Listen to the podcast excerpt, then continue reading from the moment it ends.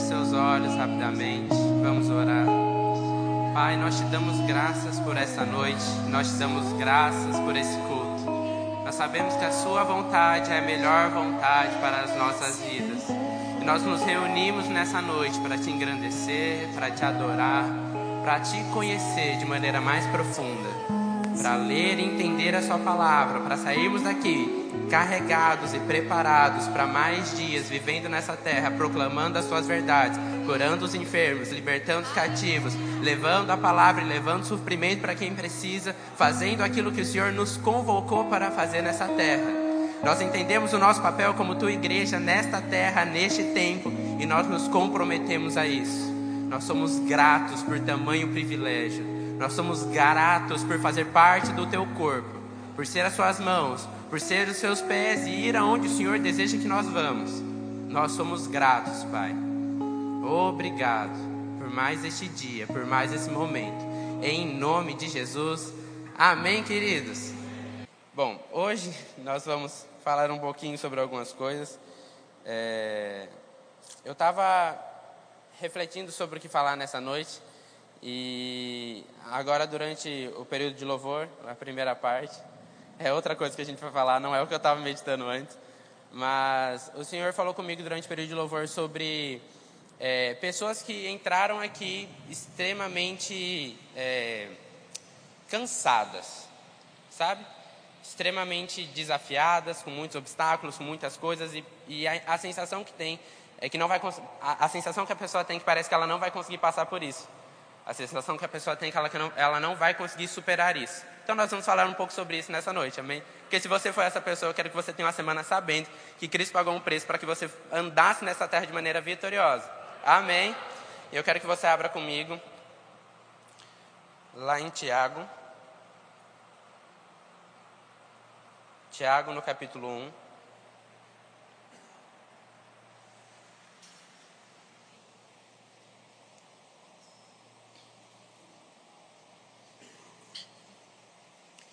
Tiago, no capítulo 1, a partir do versículo 2. Vou dar um tempinho para você achar.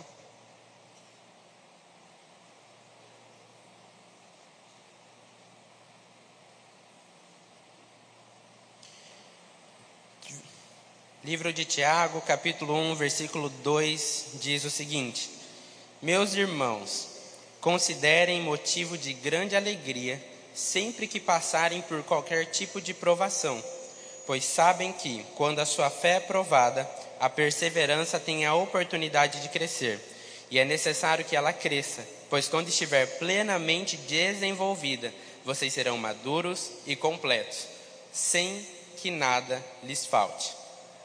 Vou repetir esse finalzinho para você dar um glória a Deus um pouco mais forte.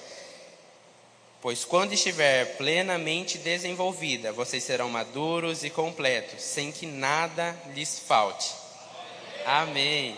É legal que na parte do sem que nada lhes falte, o glória a Deus vem naturalmente, mas no considerem motivo de grande alegria passarem por tribulações, a gente fica um pouquinho mais quieto. Mas querido, quando a palavra diz que nós vamos passar por algum tipo de provação, quando, nós, quando Cristo fala que nós teremos algum tipo de aflição, nós precisamos lembrar que Ele também diz que nós poderíamos ter bom ânimo. E nós podemos ter alegria passar por essas coisas porque nós precisamos ter bom ânimo, sabendo que Cristo venceu o mundo, sabendo que Ele nos tornou co-participantes da sua vitória. Eu gosto de um exemplo que o pastor Gilmar sempre dava, que é como se Cristo tivesse corrido uma maratona, tivesse ganhado o prêmio principal, o primeiro lugar, e ele tivesse ido para você em casa e te entregado o prêmio. A gente não fez nada. Nós só dizemos sim. A única coisa que nós fizemos que nos tornou vitoriosos é aceitar a vitória que Cristo conquistou para nós. Por isso que nós podemos ter um bom ânimo diante de situações. Por isso que nós podemos ter alegria por passar por provações. Sabendo que, independente do problema, independente da provação, independente da circunstância, nós já somos mais que vencedores por causa de algo que Cristo fez por nós na cruz. E a única coisa que nós precisamos fazer, nós não precisamos morrer novamente na cruz. Nós precisamos simplesmente reconhecer o que Cristo fez e aceitar isso nas nossas vidas. Confiar naquilo que a palavra diz. A maneira que nós temos de acessar aquilo que a palavra diz sobre nós é crendo nela. A palavra diz que o justo viverá pela fé. As coisas que nós fazemos é, são por fé, são feitas por fé, são feitas confiando em Deus. Para para pensar um instante. Deus preparou um ambiente completo no Éden, preparou um ambiente perfeito para a humanidade viver. E colocou Adão e Eva lá. Amém? Estão conseguindo me acompanhar? Bem. Adão e Eva estavam lá e a única direção que Deus deu para Adão e Eva é que eles poderiam aproveitar tudo, com exceção de uma árvore, do fruto da árvore do conhecimento do bem e do mal, certo? Então Deus disse algo para Adão e Eva. E, a serpente também disse algo para Adão e Eva. Deus disse que se eles comessem daquele fruto, eles certamente iriam morrer. E essa morte não é uma morte física, é a morte espiritual pelo pecado, certo? Então, no momento que eles comeram do fruto, eles morreram espiritualmente. Mas a serpente, quando foi falar com eles, antes deles comerem do fruto, disse: Não, pode comer. Não vai estar escrito desse jeito, tá? Estou parafraseando. Não, pode comer, você não vai morrer. E aí, a decisão estava naquele momento com Adão e Eva. Porque eles tinham aquilo que Deus disse e aquilo que Satanás disse. Eles tinham aquilo que a Bíblia diz e aquilo que o mundo diz. Eles tinham a palavra que vem da, diretamente de Deus e eles tinham um problema, uma circunstância, uma aflição. Quando nós decidimos deixar aquilo que Deus diz em segundo plano e confiar na, na outra direção, nós sabemos que estamos tomando uma direção errada. Quando Adão e Eva decidiram confiar mais naquilo que eles ouviram da serpente, eles decidiram ignorar aquilo que Deus disse. É como se eles estivessem concordando com a serpente. Realmente, Deus está errado. A gente não vai morrer. E nós sabemos que Deus não mente, Deus não erra. Então, quando nós damos ouvidos às outras coisas, ao invés de dar ouvidos à palavra, às coisas que Deus nos diz através da palavra, nós estamos colocando nossa fé. Nós estamos colocando nossa fé mais nos problemas, nas circunstâncias e no mundo do que em Deus e na Sua palavra. Vocês estão conseguindo me ouvir? Amém. A chuva não vai nos atrapalhar, amém? Ainda que chova a noite inteira, nós vamos continuar pregando a noite inteira e vocês vão sair daqui prontos e crendo naquilo que a Bíblia diz, porque as circunstâncias do mundo não irão nos atrapalhar, amém? Aleluia. Então nós precisamos ter bom ânimo, mesmo diante de uma chuva forte como essa. Nós precisamos continuar crendo naquilo que a Bíblia diz, mesmo que pareça impossível chegar até a igreja, porque nós sabemos em quem nós temos colocado a nossa fé, nós sabemos em quem morreu por nós na cruz e nós sabemos que Ele nos tornou vitoriosos.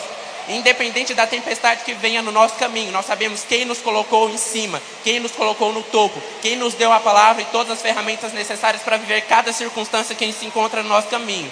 Então deixa eu te dizer uma coisa, se você é essa pessoa que chegou aqui cansada, sobrecarregada, achando que no mundo as coisas são muito maiores e você não vai conseguir superar, eu quero te dizer que pela palavra você vai superar. pegando aquilo que você ouviu da palavra, pegando as coisas que Cristo nos falou, você é capaz e você já é vitorioso pela palavra. Independente daquilo que Satanás tem te dito, independente do que outras pessoas possam estar te dizendo, pela palavra você já é mais que vencedor. Amém? Aleluia. Quando a chuva aumenta, a gente aumenta a voz também. E está tudo certo. Agora, ainda em Tiago, no capítulo 1, eu quero que você vá um pouco mais abaixo, no versículo 12. Amém? Tiago, ainda em Tiago, capítulo 1, versículo 12.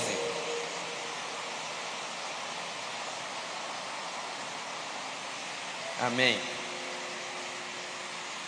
Encontraram? Tiago, capítulo 1, versículo 12, continua dizendo: Feliz é aquele que suporta com paciência as provações e tentações, porque depois receberá a coroa da vida que Deus prometeu àqueles que o amam. E quando vocês forem tentados, não digam: Esta tentação vem de Deus, pois Deus nunca é tentado a fazer o mal e ele mesmo nunca tenta alguém. A tentação vem de nossos próprios desejos que nos seduzem e nos arrastam. Esses desejos dão a luz ao pecado. E quando o pecado se desenvolve plenamente, gera a morte.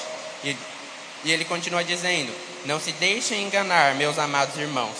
Toda dádiva que é boa e perfeita vem do alto, do Pai que criou as luzes no céu. Nele não há variação, nem sombra de mudança. Nós cantamos hoje, nós cantamos nessa noite, né, sobre a bondade de Deus. E nós precisamos entender que Deus é bom em todo o tempo. Amém? Em todo o tempo Deus é bom. Então, do início ao fim da existência, Deus é bom. Isso faz parte do caráter de Deus. E como nós vimos, nele nós não encontramos sombra de mudança, não encontramos sombra de variação. Então Deus não vai mudar isso no caráter dele. Deus, por que, que não há sombra de mudança em Deus? Porque Deus já é perfeito. Amém? Então a gente não mexe em, mexe em time que está ganhando. Deus não vai mudar o caráter dele, porque o caráter dele já é perfeito. Certo? Se você muda aquilo que é perfeito, naturalmente vai deixar de ser perfeito. Então Deus não vai mudar o caráter dele. Deus não vai mudar a palavra dele, porque a palavra já é perfeita. Amém? Então Deus sendo perfeito, ele não vai ter nenhum tipo de mudança. E nós vemos pela palavra, e nós cantamos isso nessa noite, que Deus é bom, que a bondade de Deus nos persegue. Amém? Sendo Deus bom, é impossível que qualquer tipo de problema que se levanta no seu caminho venha de Deus. Certo? Deus é bom, o maior interessado que nós tenhamos uma vida plena nessa terra é Deus. Por quê? Porque antes mesmo que eu e você nascesse, Ele tinha um plano para mim e para você. Ele tinha algo para eu, João Vitor, e para você, Mateus, você, Letícia, Daniel, Isabela e você que está aqui hoje. Ele já tinha um plano para você, algo para você fazer em nome dele. Cristo fez algo em nome de Deus. Ele inclusive falava: Eu faço aquilo que vejo meu pai fazendo, eu falo aquilo que vejo meu pai falando. E Cristo é o nosso modelo perfeito, porque de maneira perfeita ele cumpriu o plano de Deus para a vida dele. Então ele é o nosso espelho nisso. E o que Cristo fez aqui na terra? E ele, e ele é o nosso, é o nosso modelo no plano de Deus. Ele libertou os cativos, ele pregou a palavra, ele curou as pessoas, ele levantou os mortos. Isso não parou em Cristo, porque Cristo mesmo disse que nós faremos as mesmas coisas e coisas maiores. Então nós podemos fazer as mesmas coisas que Cristo fez e nós devemos fazer isso. A vontade de Deus é que nós realmente alcancemos, nós devemos, na verdade, nós temos uma convocação da parte de Deus de ir até os confins da terra, pregando a palavra, libertando as pessoas. Isso faz parte. Amém. Isso faz parte do nosso plano aqui. Isso faz parte do plano de Deus. Nós temos esse plano que é coletivo, que é a grande convocação, mas nós também temos um plano individual, que faz parte do seu chamado específico. Amém? Amém. Eles estão resolvendo ali, está tudo certo. Amém? Nós não vamos parar. Então nós temos um chamado específico para as nossas vidas, certo? Isso foi pensado por Deus. Ele é o maior interessado que esse plano seja cumprido aqui na terra. Eu já dei esse exemplo, mas eu gosto muito desse exemplo, que é como um engenheiro em uma obra. Ele fez aquele projeto, ele quer que aquele projeto seja executado. Da mesma forma, Deus fez um projeto para a minha vida e para a sua vida. E o desejo dele é que nós sigamos esse projeto, que esse projeto, que esse plano perfeito seja executado. Nós sabemos que a vontade de Deus é muito melhor do que as nossas. A palavra diz isso de várias formas, de maneiras diferentes, que nós podemos até fazer os nossos planos, mas a decisão certa vem da parte do Senhor. Então nós podemos ter um plano nosso para a nossa vida, mas ele deve ser submisso ao plano de Deus, porque é um plano melhor. Amém. Então Deus tendo esse plano para nós, ele é o maior interessado. Se ele é o maior interessado, ele não vai levantar obstáculos. Certo? Você consegue compreender isso bem? Se Deus quer, se Ele projetou algo para que eu e você faça nessa terra, por que Ele levantaria obstáculos para dificultar isso? É como se o engenheiro de uma obra realmente fosse lá e removesse as ferramentas, derrubasse o que já foi construído. Ele não vai fazer isso, porque Ele é o maior interessado que aquela obra fique de pé e fique completa. Amém? Então, da mesma forma, Deus tem um plano para as nossas vidas e Ele é o maior interessado. Então, quando situações surgem no nosso caminho, nós podemos ter uma paz, sabendo que isso não vem de Deus. Até porque ele é a nossa solução. Então, se ele fosse a raiz do problema, a gente já está em apuros mesmo. Quem levanta esses obstáculos, quem levanta essas circunstâncias é o rei deste século, que é Satanás.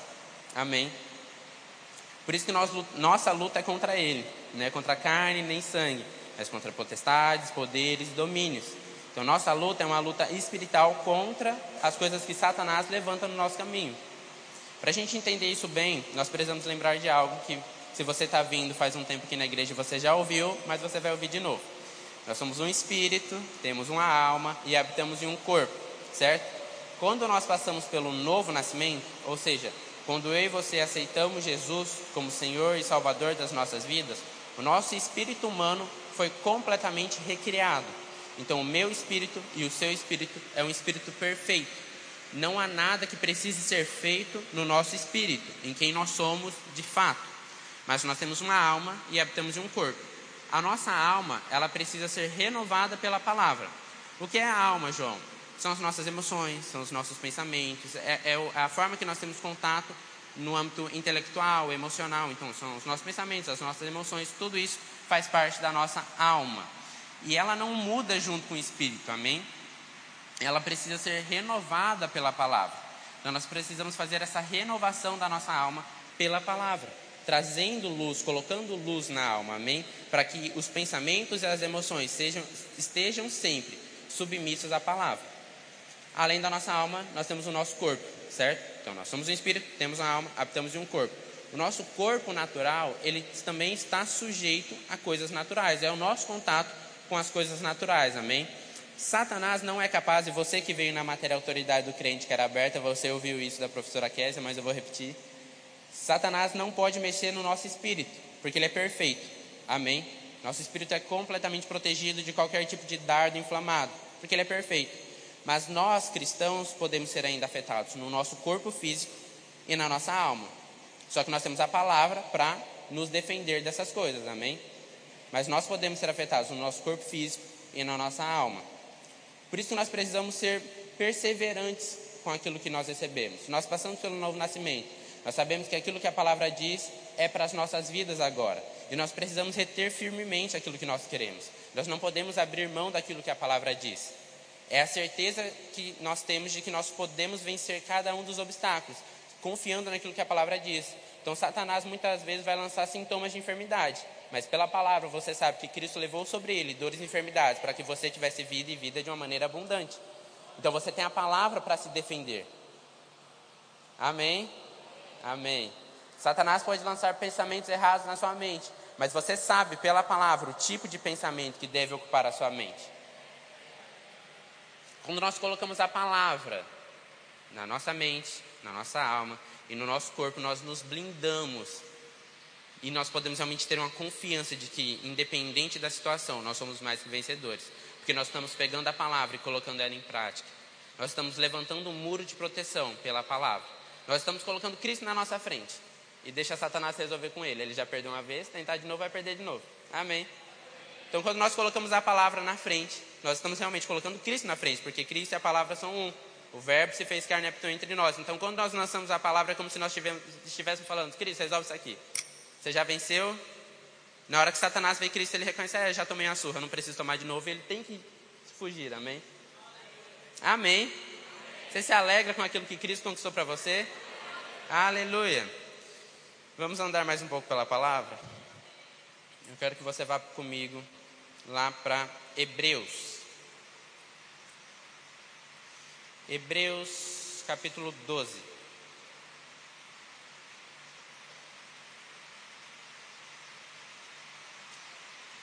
Aleluia.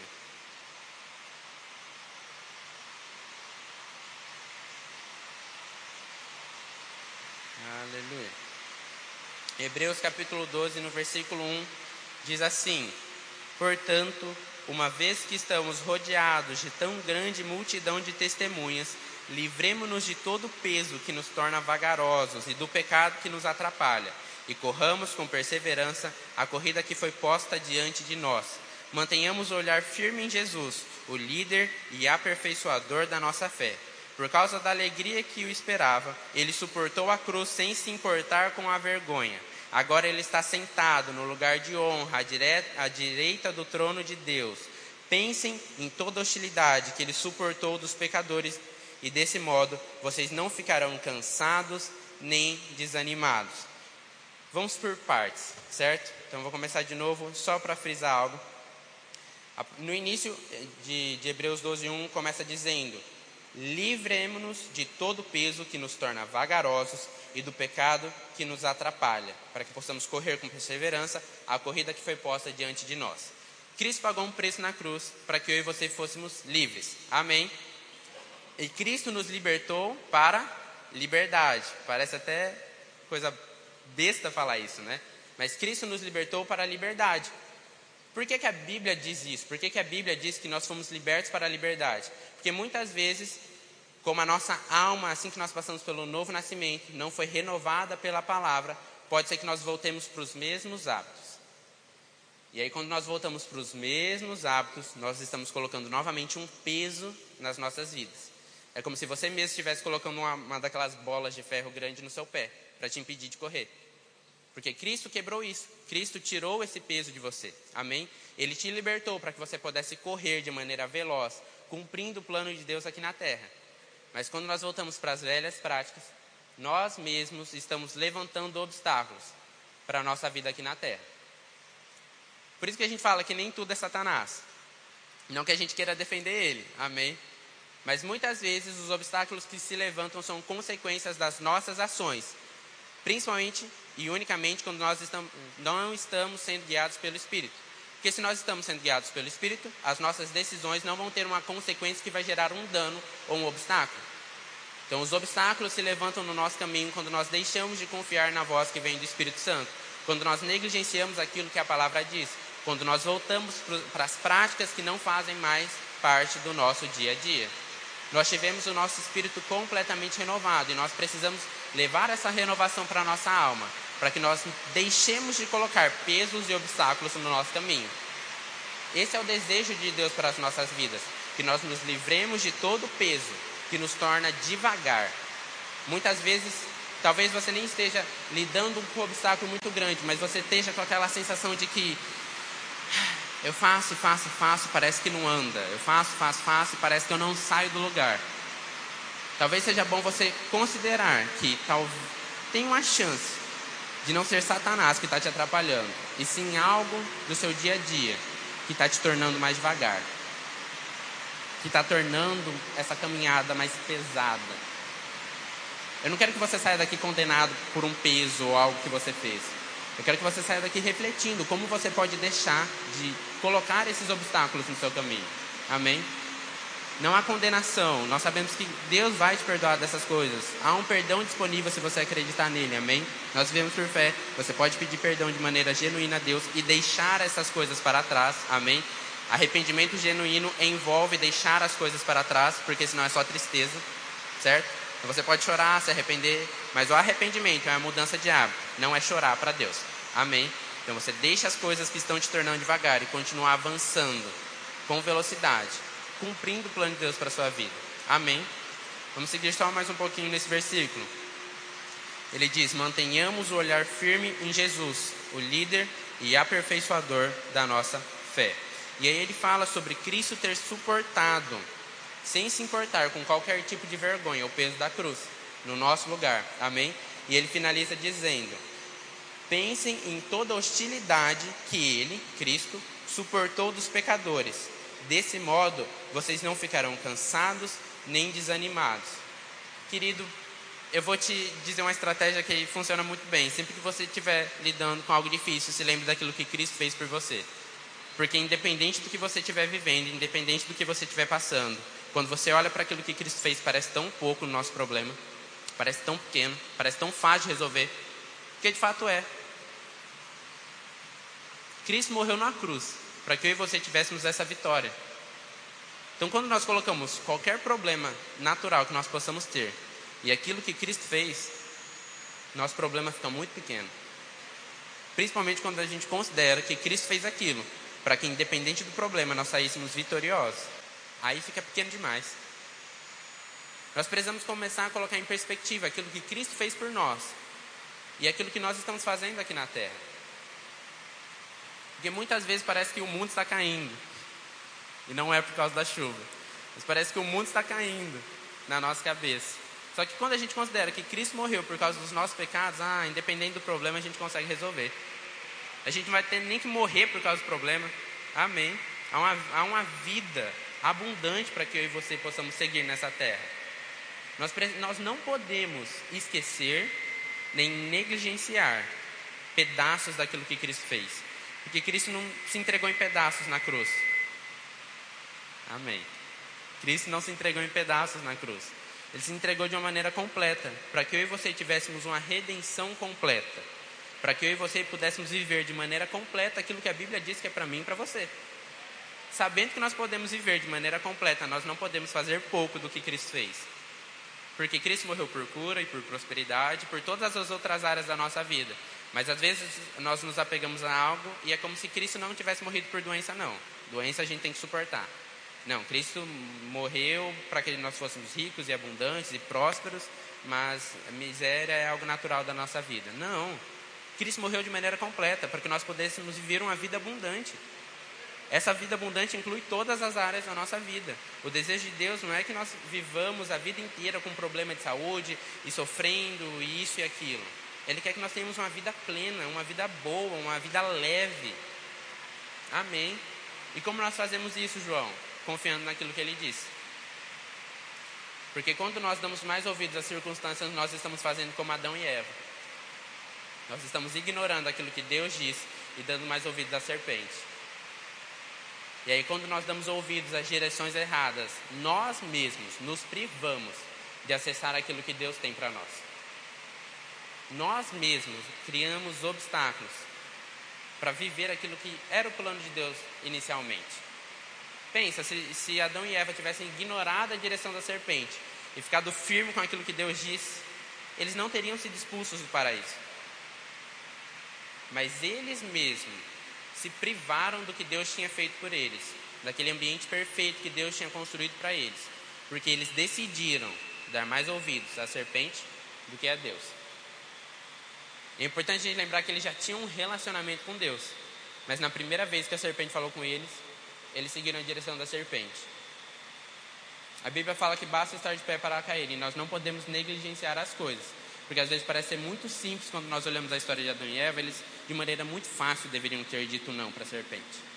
Mas quantas vezes, a primeira vez que nós lidamos com a circunstância, nós ficamos mais apegados à circunstância do que aquilo que a palavra diz?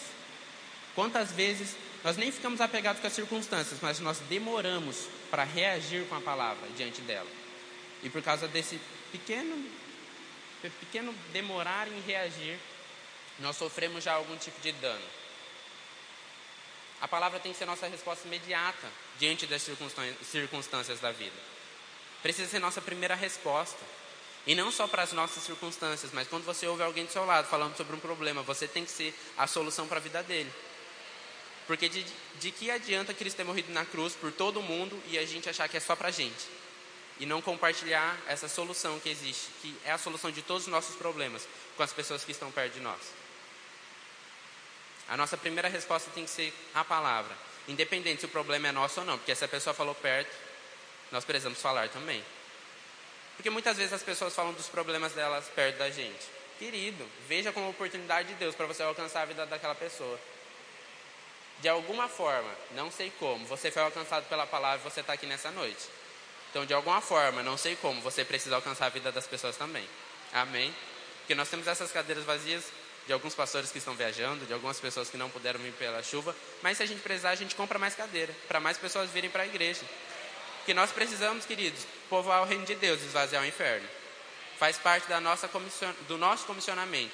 É algo que eu e você fomos convocados para fazer. E deixa eu te dizer uma coisa: convocação não é algo que você pode dizer. Não, não quero não, Deus. Obrigado. Eu vou seguir aqui a minha vida e está tudo certo. Não. Uma convocação precisa ser respondida. Amém. Aleluia. Quero que você abra comigo lá em 2 Coríntios.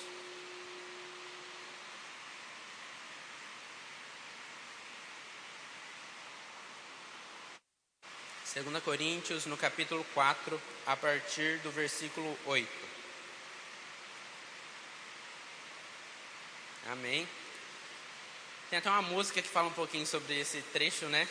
Mas diz assim, 2 Coríntios, capítulo 4, versículo 8. De todos os lados somos pressionados por aflições, mas não esmagados. Ficamos perplexos, mas não desesperados.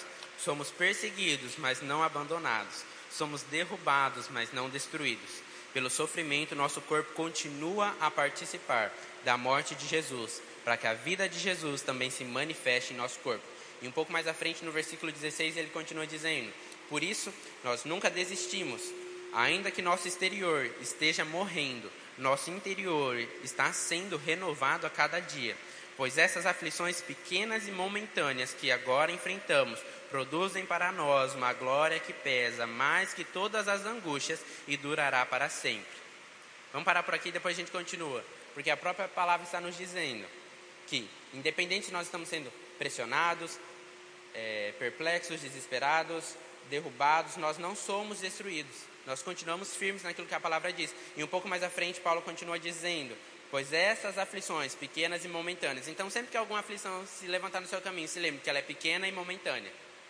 Com base na palavra, você pode dizer, independente de quão grande ela parece ser, ela é pequena e momentânea. Mas, João, o mundo está literalmente caindo na minha cabeça, mas ainda é pequeno e momentâneo. E não sou eu que estou te dizendo, é a palavra. Se fosse eu, você podia até duvidar, mas como é a palavra que está dizendo, você pode confiar sem dúvidas, que é uma pequena e momentânea tribulação. Amém? E aí, além de suportar, ele diz que, enfrentando, nós produzimos um peso de glória maior que todas as angústias e que durará eternamente.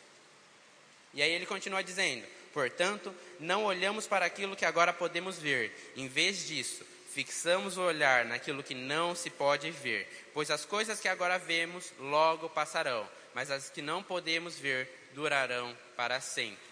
É por isso que nós, nós reunimos um peso de glória que dura eternamente. Porque nós estamos confiando em Deus. Nós estamos colocando a nossa fé no lugar certo. Nós sabemos que céus e terra passarão, mas a palavra de Deus permanecerá. Então, se nós estamos colocando a nossa confiança em algo que permanecerá, meu querido, céus e terra podem passar. A gente está bem. Amém.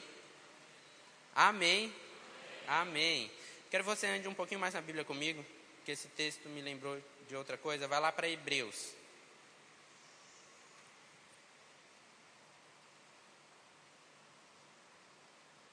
Hebreus 11.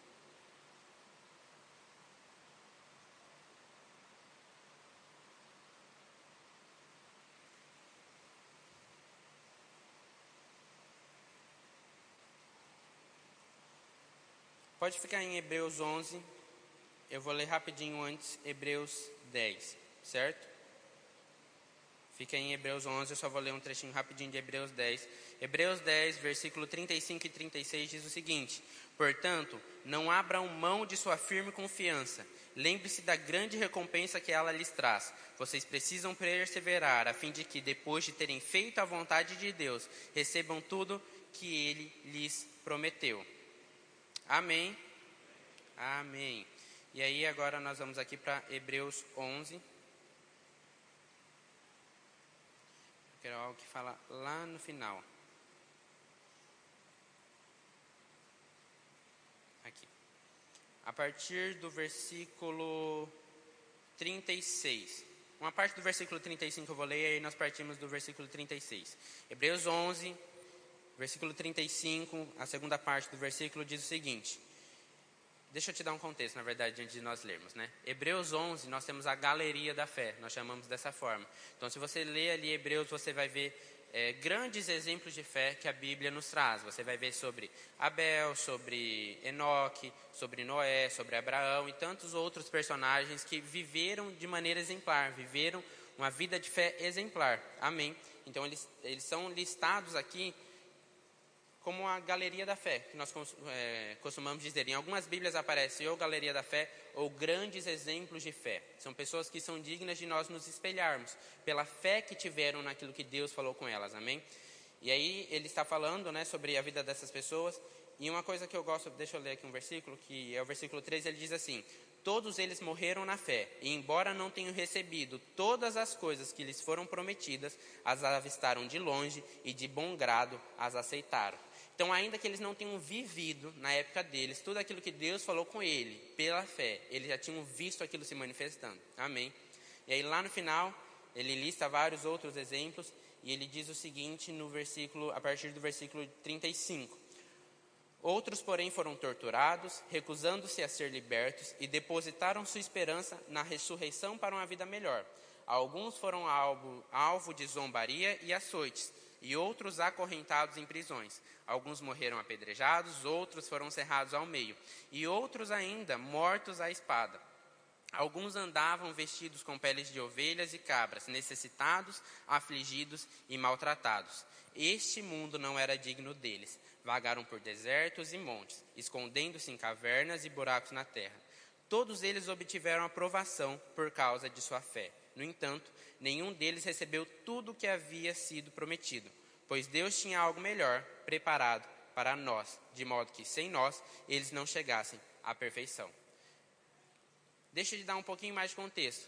quando o livro de Hebreus foi escrito, ele foi enviado, é uma carta, né? Todo esse Novo Testamento, a maior parte deles são cartas. Então, as cartas de Paulo, e aí Hebreus é uma carta que não tem uma identificação clara do autor.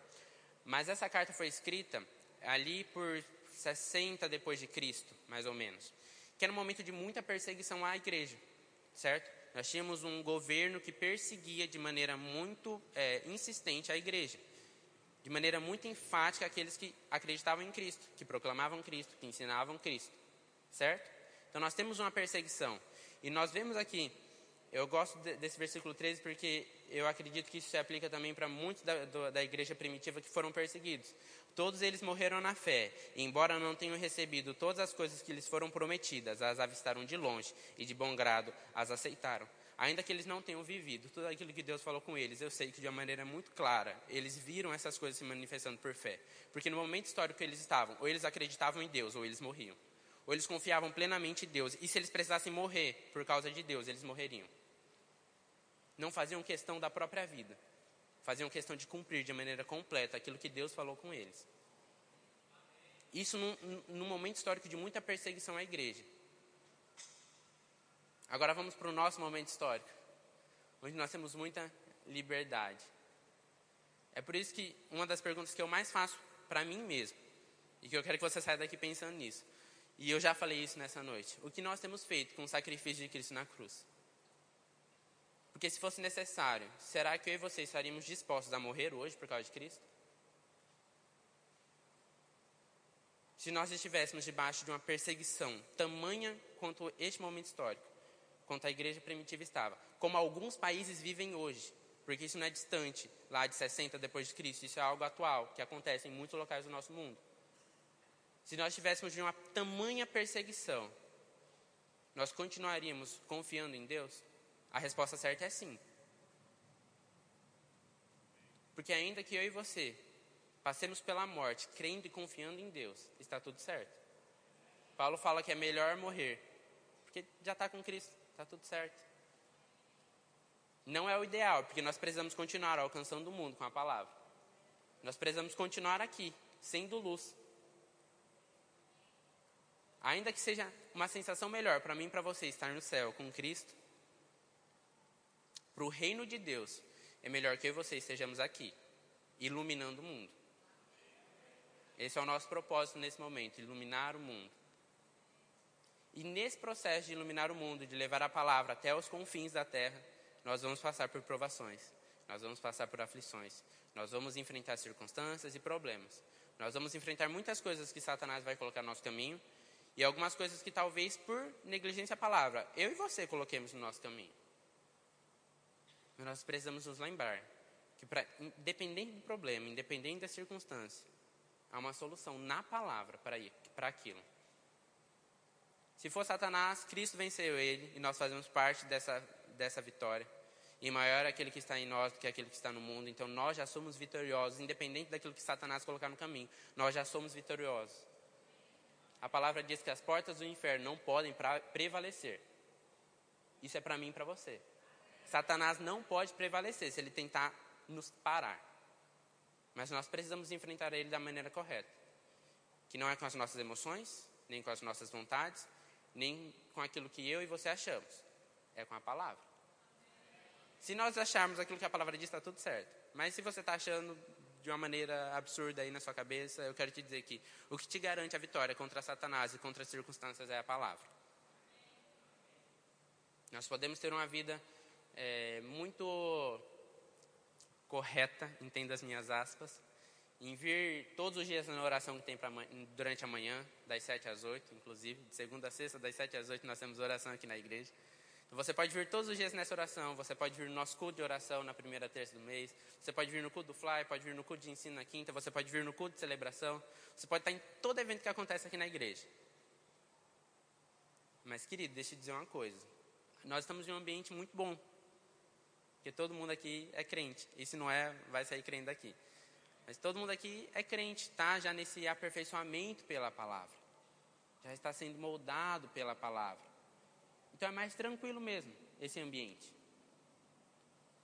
Mas quando nós saímos daquela porta para fora, é que nós, de fato, enfrentamos situações e problemas e circunstâncias. Aqui a gente até incentiva, deixa isso para lá. Nós estamos nesse momento para receber da palavra, para adorar ao Senhor. Então não é o momento de você pensar em qualquer tipo de problema circunstância mesmo. Mas quando nós saímos dessa porta, nós precisamos realmente ter a palavra dentro de nós. Porque senão, de nada vale. A palavra por si só, por si só, sozinha, você pegar sua Bíblia e soltar lá em cima do seu sofá, ela sozinha, sua Bíblia, ela não vai derrotar Satanás por você. Entendo derrotar Satanás, é, vencer as situações por você. A sua Bíblia não vai crer em Deus por você. Eu não posso crer em Deus por você. Fé é algo individual. Você precisa crer naquilo que a palavra diz. Você precisa crer naquilo que Deus é, naquilo que Deus faz, naquilo que Deus pode fazer. Isso é algo seu. A fé é individual. Eu não sou capaz de fazer isso por você. Por mais que eu queira, eu não posso. Nós precisamos desenvolver a nossa fé. Nós precisamos vencer as circunstâncias, as situações, declarando a palavra. A palavra por si só não vai fazer isso, ela precisa estar dentro de nós. E não só dentro no coração, mas também na nossa boca, para que ela tenha, uma ação eficaz. Nós precisamos crer e declarar aquilo que a palavra diz. E muitas vezes nós vamos declarar não para que a palavra funcione de verdade. Entenda isso, pelo amor de Deus. Não faça esforço para me entender mal. Muitas vezes nós precisamos declarar a palavra para que eu e você, de fato, confiemos nela. Tem um livro do Rick Renner que é, é Guia de Sobrevivência para os Últimos Dias. E eu gosto muito de um capítulo, que é o capítulo 7 ou capítulo 8. E é um capítulo que ele fala sobre algumas questões bem pontuais do nosso momento. Todo livro é muito importante, todo livro é muito para esse tempo. Nós estamos no fim dos tempos, em breve nós estaremos junto com Jesus nos ares. Essa é a nossa confiança, essa é a nossa esperança, é isso que nós queremos e nós iremos viver. Amém. Amém. E nesse capítulo ele fala sobre algumas questões é, com base em, em Timóteo, que faz um alerta à igreja sobre o que nós iríamos viver nos últimos tempos, ele fala sobre uma crueldade tamanha que nós iremos ver nos últimos tempos. E eu vou falar um pouco sobre isso. E nesse livro ele, ele fala de maneira enfática, eu não vou conseguir é, reproduzir da mesma maneira que ele fala, amém? Se você já viu, já viu um, um, livro do Rick Renner, se você já leu, você sabe que é uma leitura bem, bem acadêmica, vamos dizer assim, com muito grego e com a tradução daquilo, então não vou conseguir reproduzir de maneira certinha o que ele diz, mas ele faz alusão, ele pega do grego original da palavra cruel e ele destrincha isso. E ele fala sobre um tempo de muita crueldade.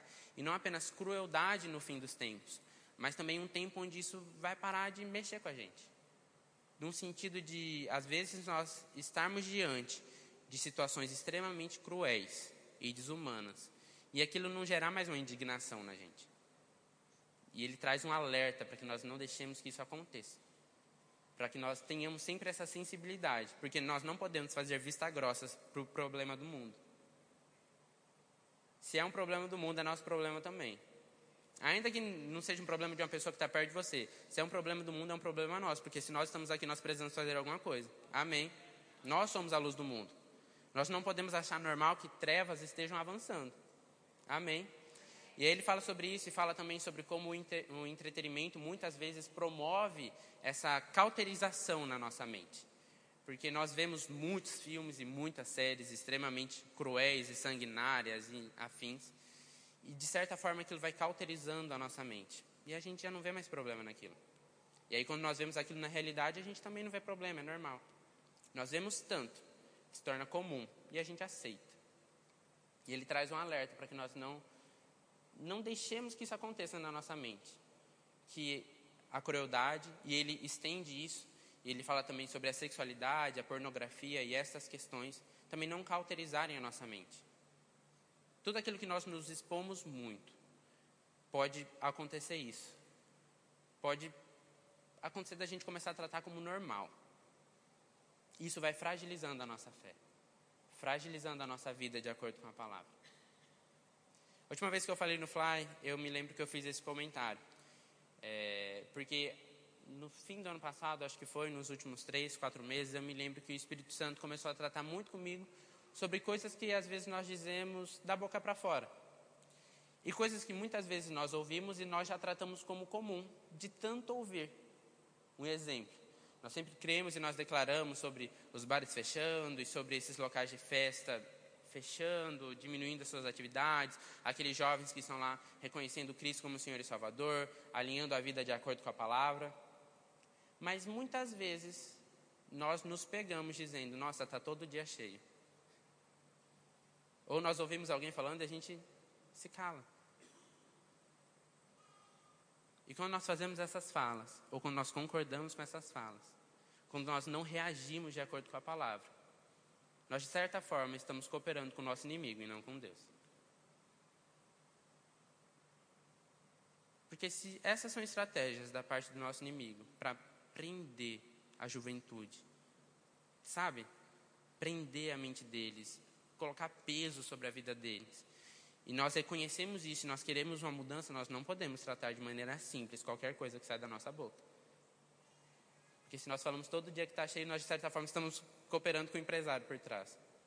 E nós precisamos orar por eles também, para que eles encontrem uma maneira. Porque, deixa eu te dizer uma coisa, e isso é muito sério. Muitas vezes existem pessoas que querem sair de um meio de trabalho que coloca eles em um meio que eles entendem que já não faz mais parte, que já não condiz com a vida deles. Eu estava vendo, eu não vou me lembrar agora, um vídeo e a pessoa estava falando sobre isso. Porque se aquela, até então, é, é, era, era a profissão dela. Ela já reconhece que aquilo já não faz parte de quem ela é hoje. Essas pessoas têm que estar nas nossas orações também. Para que inspiração, sabedoria venha sobre eles. Amém. Nós não podemos orar para que as coisas fechem, todos os funcionários e todas as pessoas que dependem daquele setor pereçam sofram. Nós não podemos solucionar o mundo criando outros problemas. Então, quando nós vamos fazer as nossas orações e as nossas confissões, nós precisamos ter uma visão um pouco mais geral, um pouco mais completa, para que ninguém seja sofra um dano se acontecer da maneira que nós falamos. Amém. Amém. Deixa eu voltar porque. Amém. Enfim, eu nem lembro que eu estava falando isso, mas eu acho que era isso que era para falar mesmo. Às vezes a gente sai do assunto, fala algo pelo Espírito e volta e está tudo certo. Amém. Quero que você abra comigo lá em 1 Coríntios.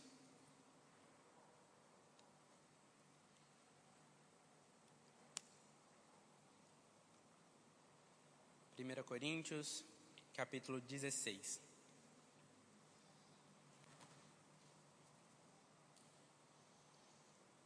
Aleluia.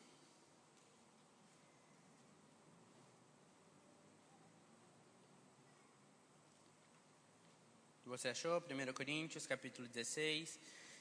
Vá lá para o versículo 13.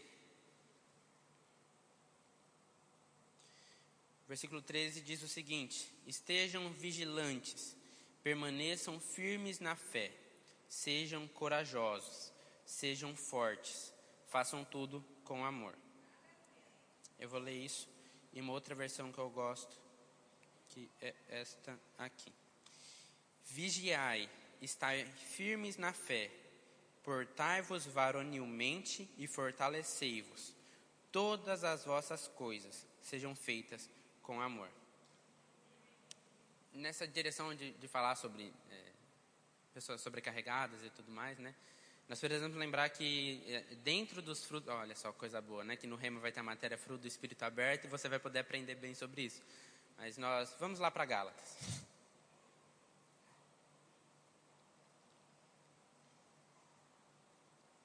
Gálatas capítulo 5, a partir do versículo 22. Versículo 22 de Gálatas, Gálatas primeiro fala sobre, nesse, nesse capítulo 5, fala primeiro sobre as obras da carne, e aí no versículo 22 ele fala sobre o fruto do Espírito. E ele diz, mas o fruto do Espírito, mas o Espírito produz este fruto, amor, alegria, paz, paciência, amabilidade, bondade, fidelidade, mansidão e domínio próprio.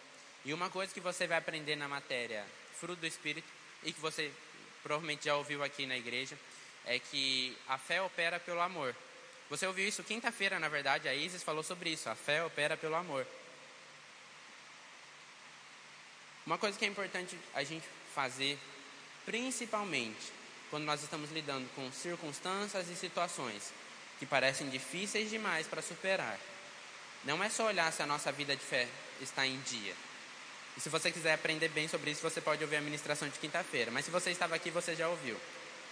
Às vezes o problema não está na nossa fé.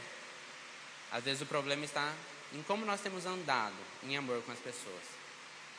Se nós temos feito tudo em amor, como a palavra diz que é para ser. Eu gosto de algo que você vai entender muito bem nessa matéria, que não são os frutos do Espírito. Não é algo separado. O fruto do Espírito é um só. Ele é composto destas coisas. Amém? Então, o fruto do Espírito é composto de amor, alegria, paz, paciência, amabilidade, bondade, fidelidade, mansidão e domínio próprio. Não é o fruto do amor e o fruto da paz e o fruto da paciência e o fruto da fidelidade. É um fruto. E nós precisamos desenvolver a nossa vida em todas essas áreas, porque é um fruto. E é legal que amor está aqui inserido. E fidelidade também, porque fidelidade e fé é a mesma, a mesma palavra do grego usada para fé, usada para amor. Então, fidelidade. Quando nós falamos sobre enfrentar as circunstâncias e as situações, nós não, nós não estamos falando literalmente sobre esse aspecto de ir e enfrentar as situações. Nós estamos falando sobre lembrar que, independente da, da circunstância, da situação, nós devemos ser fiéis àquilo que a palavra diz. Esse é o ponto principal. O ponto principal é lembrar que Cristo já venceu o mundo, que nossa confiança deve estar nele, que nós devemos ser fiéis àquilo que a palavra diz. Fidelidade talvez seja o ponto, o ponto principal para que eu e você possamos vencer, viver a vitória que Cristo conquistou para nós, sendo fiel àquilo que a palavra diz, cumprindo aquilo que a palavra diz. Quando nós cumprimos aquilo que a palavra diz, nós estamos nos blindando. Eu gosto de um exemplo que também quem usou ele foi o professor Gilmar Pereira, quando eu tive a matéria Realidades da Nova Criação no Rema, e ele falou sobre a Bíblia ser como um contrato que nós temos com Deus. Um contrato não, perdão, um manual. Então Deus, aquele que nos criou, da mesma forma que uma marca tem um manual daquele equipamento, Deus nos deu um manual para que eu e você possamos basear a nossa vida, fundamentar a nossa vida. E da mesma maneira que com coisas naturais, se eu e você fazemos diferente do que o manual instrui, nós perdemos a garantia, quando nós não seguimos aquilo que o nosso manual diz, de certa forma nós perdemos a garantia. Eu não posso cobrar de Deus certas coisas se eu não fiz a minha parte pelo manual que Ele me deu.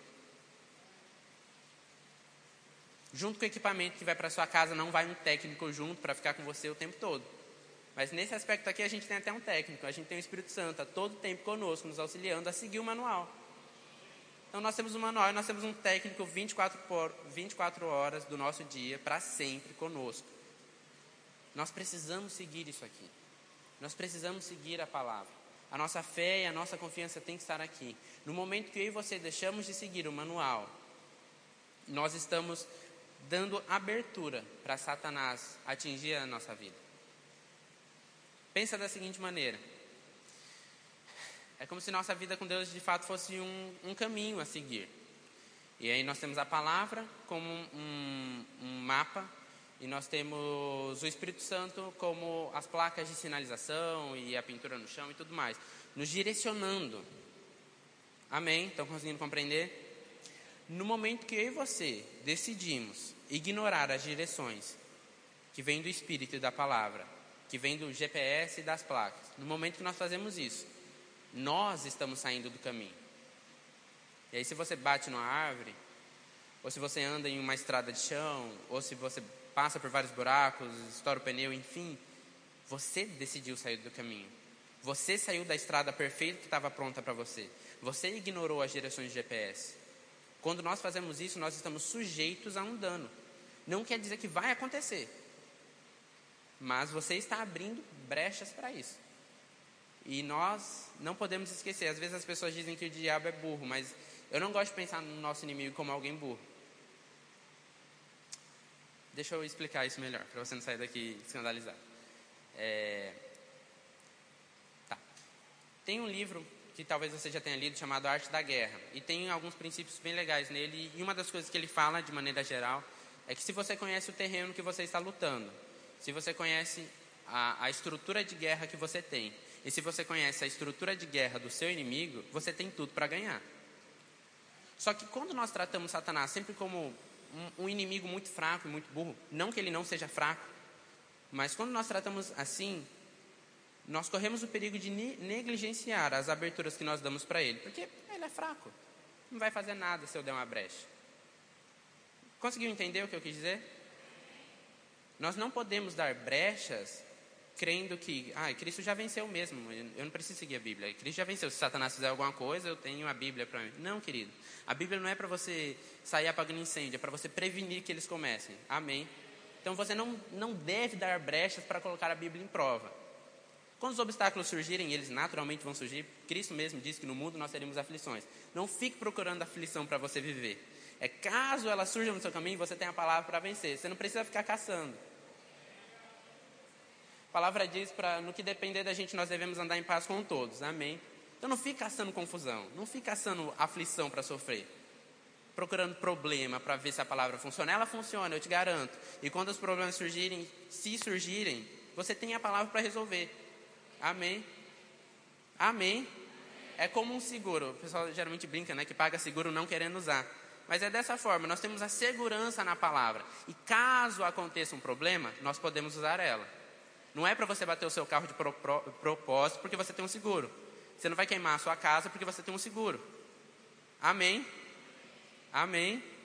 Você não vai se matar porque você tem um seguro de vida. Conseguiu compreender? A palavra é como o nosso seguro. Nós temos a segurança de que se algo acontecer, nós temos ela para vencer Satanás, com base naquilo que Cristo fez por nós. É uma segurança que nós temos. Não fique caçando problema para viver, para ver se a palavra funciona. Use quando você precisar, mas não fique procurando. Amém? Como que a gente não procura problema? Vivendo de acordo com a palavra. É, melhor, é o melhor conselho que eu posso te dar nessa noite. Quando nós vivemos de acordo com a palavra, quando nós vivemos debaixo das direções do Espírito Santo, quando nós vivemos sendo guiados por Ele, nós naturalmente estamos vivendo uma vida de paz. Estamos vivendo uma vida de acordo com o plano de Deus para as nossas vidas. Ele tem um plano para nós. Mais importa obedecer ao Senhor, mais importa obedecer ao plano dele para as nossas vidas. Esse é o lugar de maior segurança que alguém pode estar. É vivendo o plano de Deus. É vivendo o plano de Deus. É muito perigoso nós desobedecermos as direções que o Espírito nos dá. Muito perigoso nós desobedecermos as direções que a palavra nos dá. Porque quando nós fazemos isso, nós estamos nos colocando em um local onde nós podemos ser afetados por Satanás. Nós estamos se afastando da proteção que Deus nos dá. Eu gosto do exemplo que uma vez foi usado pelo Perilo em uma conferência de ministros que ele usou um guarda-chuva. E quando nós saímos debaixo do guarda-chuva, nós estamos sujeitos a se molhar. Amém. Nós estamos aqui dentro agora, mas se você sair para fora da cobertura, você vai se molhar, porque está chovendo. Quer dizer que o telhado não funciona? Não, o telhado funciona. Amém. Mas eu decidi sair debaixo dele. Quando nós negligenciamos a palavra e nós negligenciamos as direções do Espírito, não quer dizer que a palavra não funcione. Não quer dizer que as direções do Espírito não funcionem. Nós que decidimos fazer de outra forma. Nós que decidimos sair debaixo daquela proteção. Amém. Amém. Então, para a gente encerrar, o louvor pode ir subindo. Para a gente encerrar, eu quero que você vá comigo, Romanos 5, a partir do versículo 3. Diz o seguinte: E também nos alegramos nos sofrimentos, pois sabemos que os sofrimentos produzem a paciência. A paciência traz a aprovação de Deus, e essa aprovação cria a esperança. Essa esperança não nos deixa decepcionados, pois Deus derramou o seu amor no nosso coração, por meio do Espírito Santo, ele nos deu. Queridos, eu acho que de maneira muito clara nós vemos que nós devemos, independente da circunstância, independente da situação, nos alegrar, alegrarmos. De maneira muito enfática, a palavra fala sobre termos essa alegria termos esse bom ânimo. Nós temos o próprio Cristo nos dando essa direção. Tenha bom ânimo. Às vezes parece que é muito difícil. Mas como nós vimos, pela palavra nós podemos falar que é pequeno e momentâneo. Nós temos essa firme confiança dentro de nós. Nós devemos ter essa firme confiança dentro de nós. Independente da circunstância, independente da situação, independente da pressão, independente dos problemas, independente da perseguição, nós temos essa confiança de que maior é o que está em nós, de que Ele já venceu o mundo, e de que nós temos a palavra e podemos ter segurança de que nela nós já vencemos o mundo também, de que nela nós já superamos todo e qualquer problema. Eu quero que você fique de pé.